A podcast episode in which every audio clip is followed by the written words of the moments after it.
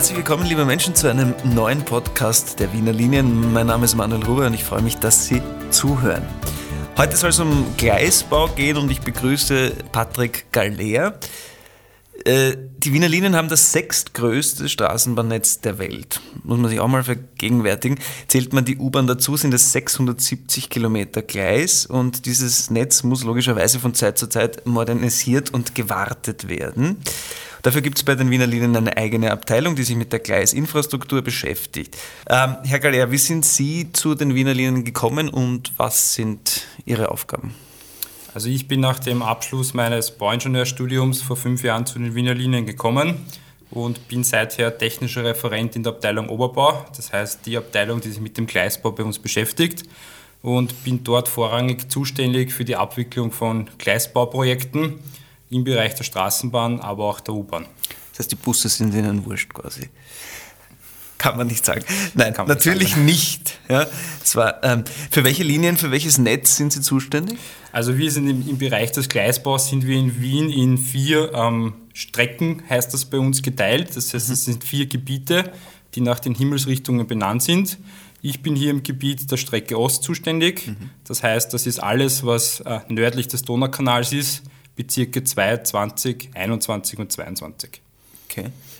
Ähm, wie merkt man, dass ein Gleis getauscht gehört? Meldet sich da der Fahrer, die Fahrerin oder Passagiere oder sehen Sie das im System oder wie, wie kann man sich das vorstellen? Also wir haben da ein, ein sehr umfangreiches Programm für die Überwachung der Gleisinfrastruktur, angefangen von Begehungen unserer Mitarbeitern, augenscheinlichen Kontrollen ähm, bis hin zu einem eigenen äh, Gleismesswagen, der ähm, quartalsweise das ganze Netz abfährt und hier Daten aufnimmt, die wir dann natürlich weiterverarbeiten und ähm, so merkt man dann auch, wann ein Gleis ähm, am Ende der Lebensdauer angekommen ist und wann es getauscht werden muss.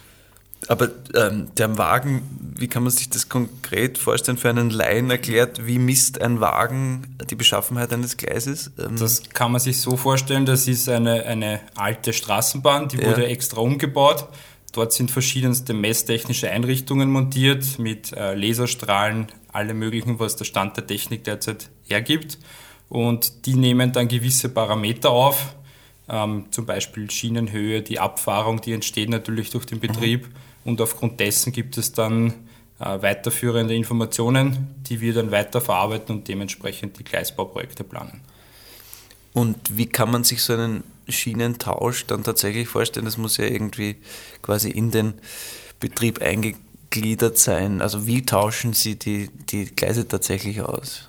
Also im Bereich der Straßenbahn ist es ähm, so, dass wir die Schienen ähm, hauptsächlich in der Nacht tauschen. Mhm. Dadurch, dass untertrags der Betrieb aufrecht gehalten wird, ähm, können wir das nur in den Nachtstunden machen, wenn die betriebslose Zeit ist. Das heißt, hier haben wir meistens ein Zeitfenster von dreieinhalb Stunden maximal, mhm. wo wir die Schienen tauschen müssen und dementsprechend dann auch das Ganze so vorbereiten müssen, dass in der Früh der Betrieb wieder sicher gewährleistet werden kann. Weil es ja wirklich ein Problem wäre, wenn es nicht der Fall ist. Was passiert in diesem knappen Zeitfenster von dreieinhalb Stunden alles in der Nacht? Wenn Sie sozusagen, was müssen Sie da alles gewährleisten? Also natürlich sind bereits vor den, vor den Gleistäuschen in der Nacht Vorbereitungsarbeiten notwendig. Das heißt, untertags passieren da schon etliche Arbeiten, um den Gleistausch in der Nacht durchführen zu können. In der Nacht, sobald der letzte Zug die Baustelle passiert hat, äh, fangen unsere Schweißer an, die Schienen herauszuschneiden. Das heißt, da wird das Eisen abgeschnitten mit Brenn, äh, Brennschnitten. Mhm. Dann wird das Alteisen oder die alte Schiene wird mit LKWs herausgehoben. Danach fährt die Betonfräse in den Baustellenbereich, ja. fräst den Betonunterbau, also die, die statische Platte unter dem Gleis heraus. Sobald ja. die Fräsarbeiten beendet sind, ähm, sind noch kleinere Arbeiten notwendig, um die Vorbereitungen für den Schieneneinhub zu treffen. Ja. Danach werden mit großen LKWs, äh, je nachdem wie die Platzverhältnisse sind, die neuen Schienen oder Weichenteile in den Baustellenbereich hineingehoben und werden passgenau eingebaut. Das heißt, jede Schiene ist ein Unikat, kann man sagen. Ganz genau. Es gibt im Vorhinein für jede Baustelle eigene Schienenteilungspläne, mhm. die die Werkstatt dann wirklich äh, millimetergenau entsprechend herstellt, damit das auf der Baustelle funktioniert. Letztes Jahr wurde ein Teilstück des Rings wegen Gleisbauarbeiten gesperrt. Ähm, können Sie da ein bisschen was sagen, warum das nötig war? Ja, also der, der Ring ist natürlich einer unserer Bereiche, der die meiste Befahrung hat. Hier gibt es Teilstücke, wo fünf Linien gleichzeitig fahren. Ähm, das ist natürlich dann für so Erneuerungsbaustellen sehr schwer und sehr aufwendig, wenn man sich denkt, wenn wir das jetzt untertags unter laufendem Betrieb machen würden. Ähm, bei jeder Straßenbahn, die kommt, müssten alle Arbeiter aus dem Gleisbereich aussteigen, damit die Straßenbahn vorbeifahren kann. Mhm. Das heißt, man würde nicht wirklich zu Arbeiten kommen und hätte dadurch natürlich eine so lange Bauzeit und so hohe Kosten, dass das nicht wirtschaftlich vertretbar ist. Deswegen die ähm, Sperre am Ring, auch ohne Betrieb, damit man das ganze Projekt in einem machen kann, dadurch natürlich Kosten spart, Zeit gewinnt und den Ring wieder so weit saniert hat, dass der hoffentlich wieder etliche Jahre hält. Mhm. Wie lange tut ein Gleis oder so den Dienst? Gibt es da ein Haltbarkeitsdatum? Also man kann das nicht generell sagen, das ist von vielen verschiedenen Parametern abhängig. Mhm. Ähm, Haupteinflussgeber ist natürlich die Befahrung, das heißt, wie viele Linien fahren auf dem jeweiligen Gleis, wie viel Betrieb ist da drauf. Natürlich auch, ist das jetzt ein gerades Stück, ist das ein Bogen. Die Weichenanlagen sind natürlich sehr stark befahren und werden sehr stark abgenutzt, weil da bewegliche Teile auch sind. Das heißt, hier gibt es verschiedene Parameter und man kann da nicht grundsätzlich eine Aussage treffen. Mhm. Also das kenne ich noch aus der Kindheit vom äh, Duplo-Eisenbahnspielen mit, da gibt es ja auch gebogene. Es wird wahrscheinlich genau. in Ihrem Fall ein bisschen komplexer sein. Wo werden diese Schienen hergestellt? Wir haben in unserer Hauptwerkstätte in Simmering eine eigene Produktion, die die Schienen für uns, für die Baustellen vorbereitet. Das heißt, die werden dort gebogen, die werden dort zugeschnitten und die werden dort so vorbereitet, dass sie für den Einbau fix fertig sind. Und da am Ring wurden ja zum Teil 15 Meter lange Schienen oder Einzelstücke sozusagen eingehoben. Habe ich, bin ich da richtig informiert? Die haben, die haben wir immer, die 15 Meter. Ah, die sind immer 15 Meter. Die sind, immer 15 Meter. Die sind immer 15 Meter, sind zwar Unikate, aber immer 15 Meter. Und wie schwer ist so ein Teil? Kann man das? Also wenn man rechnet, dass ein Meter Schiene ungefähr 60 Kilo wiegt, mhm. mit dem ganzen Kleineisen rundherum, was man noch hat, ähm, kommt man da ungefähr auf zwei Tonnen bei so einem 15 Meter Stück. Da würde ich jetzt nämlich noch anfügen, weil man ja auch immer wieder die Beschwerde hört, ähm, dass Leute anrufen und sagen, da steht niemand, die Baustelle ist leer, ähm, tut sich da nichts.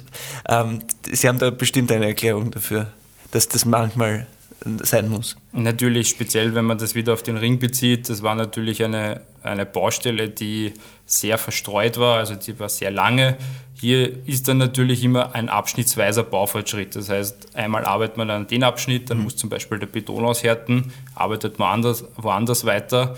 Dadurch kann es natürlich vorkommen, dass es Örtlichkeiten gibt, wo jetzt nicht ständig Arbeiter vor Ort sind, hat natürlich dann technische Gründe, zum Beispiel mit Betonaushärtung etc. Was ist die größte Herausforderung in Ihrem Job?